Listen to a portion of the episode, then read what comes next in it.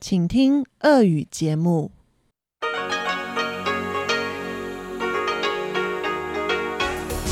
В эфире Международное радио Тайваня.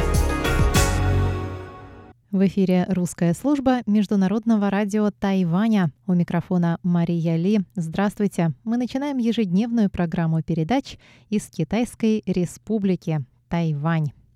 Наши программы звучат на коротких волнах на частоте 5900 кГц с 17 до 17.30 UTC и на частоте 9490 кГц с 11 до 12 UTC.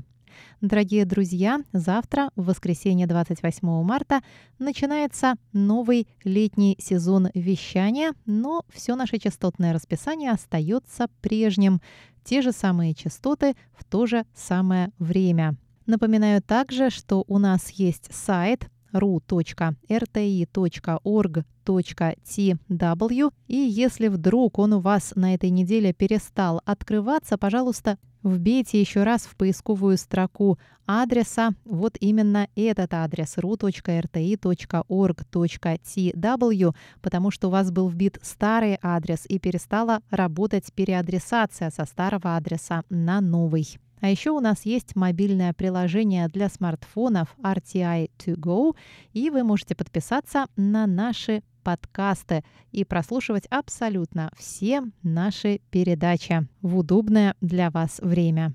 Ну а сейчас мы переходим к программе субботы. Получасовая программа сегодня будет состоять из обзора новостей недели и рубрики «Всемирный Чайнатаун», который ведет наш уважаемый профессор Владимир Вячеславович Малявин. А часовую программу продолжит музыкальная рубрика «Наруан Тайвань» с Игорем Кобылевым и повтор вчерашнего радиопутешествия по Тайваню с Чеченой Кулар. Пожалуйста, оставайтесь на наших волнах. Мы начинаем обзор новостей недели.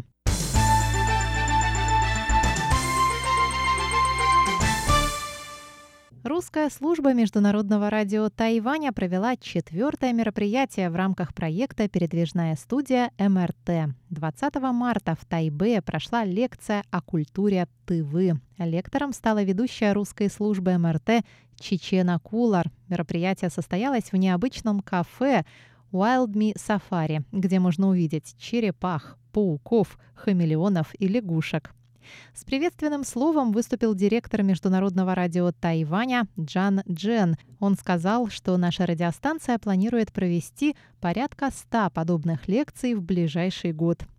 Чечена рассказала тайваньским гостям о своей родине, об истории Тывы, о ее культурных особенностях, традиционных жилищах, о еде, спорте, о горловом пении, а также поделилась мыслями о своей собственной идентичности. Многочисленные гости с большим интересом послушали лекцию и задали ведущей самые разные вопросы о Тыве. В рамках проекта «Передвижная студия МРТ» также проводятся встречи, посвященные испанской, латиноамериканской, немецкой, индонезийской, французской, американской, вьетнамской, японской культуре.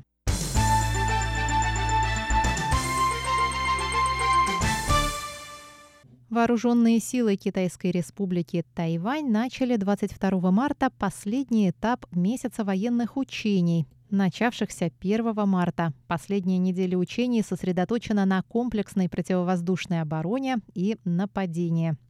Месяц военных учений, которые проводятся каждую четверть года, возобновился в 2019 году. Это произошло на фоне неоднократных нарушений китайскими военными самолетами зоны ПВО Тайваня и пересечений срединной линии Тайваньского пролива.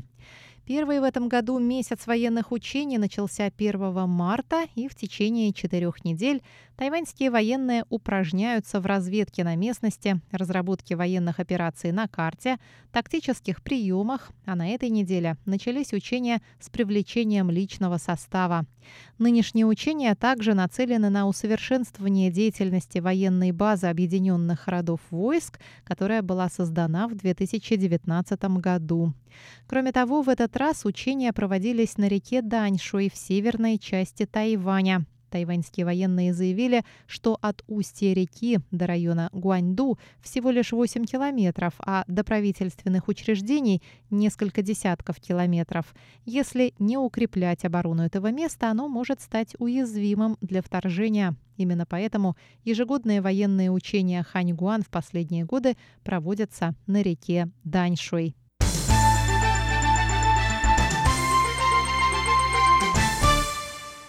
Премьер исполнительного юаня Тайваня Су Джинчан и министр здравоохранения и социального обеспечения Чен Ши Джун стали 22 марта первыми жителями Тайваня, получившими вакцину от коронавирусной инфекции COVID-19.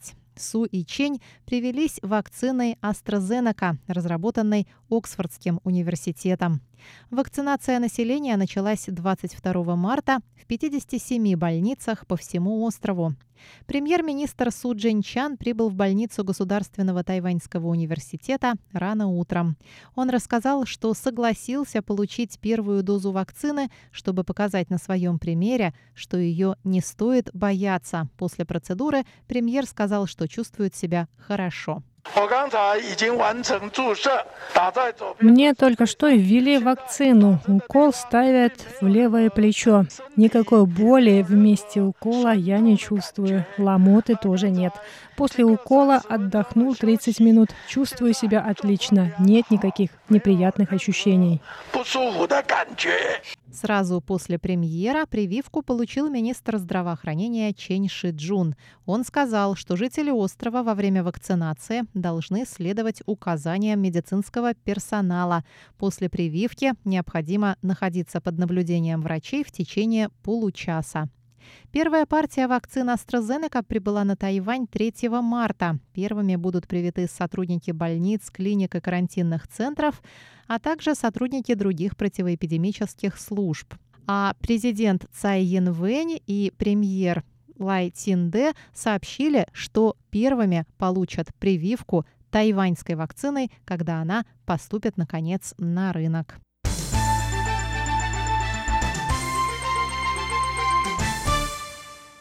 Два истребителя класса F-5E столкнулись в воздухе 22 марта у побережья южного уезда Пиндун. По заявлениям ВВС Тайваня, инцидент произошел в ходе штатной учебной операции, в которой участвовало четыре самолета. Участники операции вылетели с военно-воздушной базы Тайдуна в 14 часов 30 минут. Спустя 40 минут два истребителя пропали с радаров.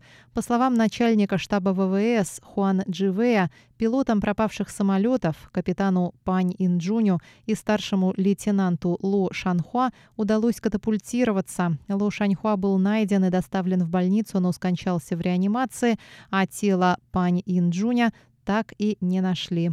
Президент Тайваня Цай Янвэнь в сопровождении официальных лиц из Министерства обороны и штаба главнокомандующего ВВС Тайваня 24 марта отправилась в Тайдун, чтобы выразить соболезнования семье пилота Лу Шанхуа. Она выразила соболезнования родителям и жене погибшего пилота и пообещала, что государство сделает все возможное, чтобы о них позаботиться. Она добавила, что Министерство обороны уже начало расследование причин трагедии.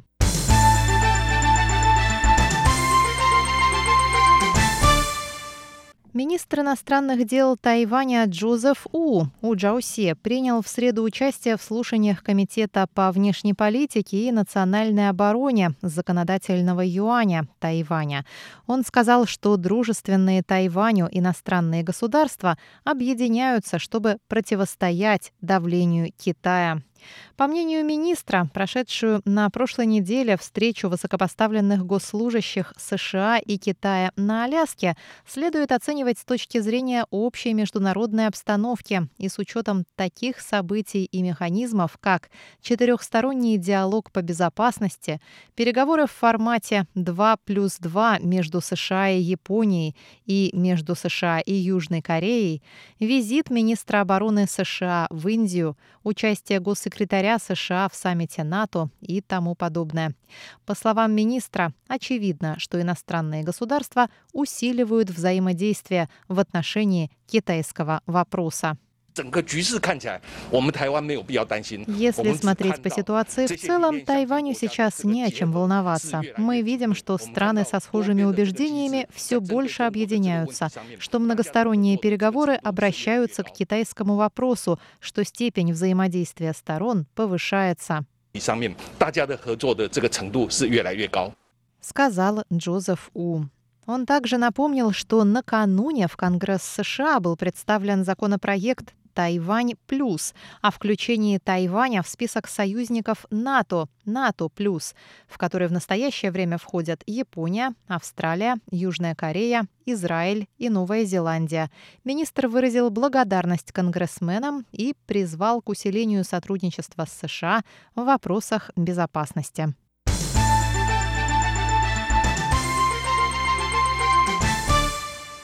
И еще одно заявление от министра иностранных дел. Отношения между Тайванем и Парагваем остаются прочными, несмотря на попытки Китая их разрушить.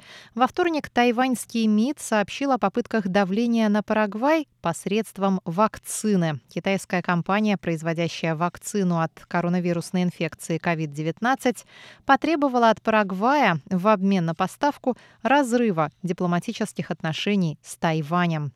Парагвай – один из 15 дипломатических союзников, оставшихся у Тайваня, единственный его союзник в Южной Америке. Министр иностранных дел сказал законодателям, что попытки Китая вмешиваться в дела других государств вызывают лишь их раздражение, и отношения между Тайванем и Парагваем остаются прочными, несмотря ни на что. Министр добавил, что за общественными волнениями, происходящими в Парагвае из-за нехватки вакцин, прослеживается тень Китая. Правительство Парагвая видит, что за общественными волнениями прослеживается тень Китая. Это не просто китайское финансирование, не просто китайские каналы, это и китайская повестка. Они глубоко возмущены такими действиями. В этой ситуации нашим отношениям с Парагваем ничто не угрожает сказал Джозеф У. Он добавил, что Тайвань поможет своим союзникам в деле закупки вакцины, но подчеркнул, что на предоставленные Тайванем средства они не смогут покупать вакцины, произведенные в Китае.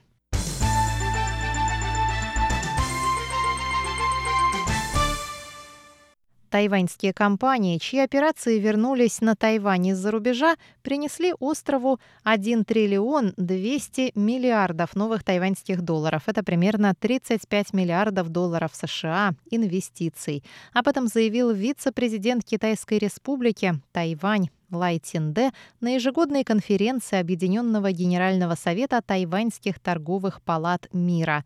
Вице-президент добавил, что благодаря этим инвестициям будет создано до 100 тысяч рабочих мест.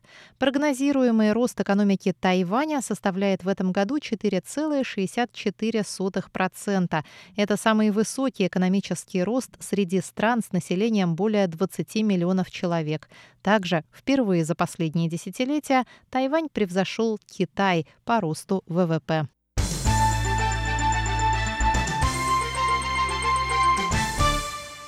Иностранные жители тайваньской столицы смогут участвовать в программе вакцинации населения наряду с местными жителями. Об этом сообщил во вторник мэр Тайбэя Кэ Вэньдже. Программа вакцинации стартовала на Тайване 22 марта после того, как на остров поступила первая партия вакцин AstraZeneca. Первыми право на вакцинацию получают медицинские работники и работники первой линии, а также спортсмены, которые примут участие в Олимпийских играх в Токио. Далее на очереди те, кто подвержен риску заражения на рабочем месте. Следующими смогут привиться те, кому необходимо выехать за границу. Приоритетный список завершают люди из группы риска в возрасте от 19 до 64 лет, люди с редкими или тяжелыми заболеваниями и, наконец, люди в возрасте от 50 до 64 лет. Мэр пообещал, что вакцины будут распределяться между всеми жителями вне зависимости от их паспорта.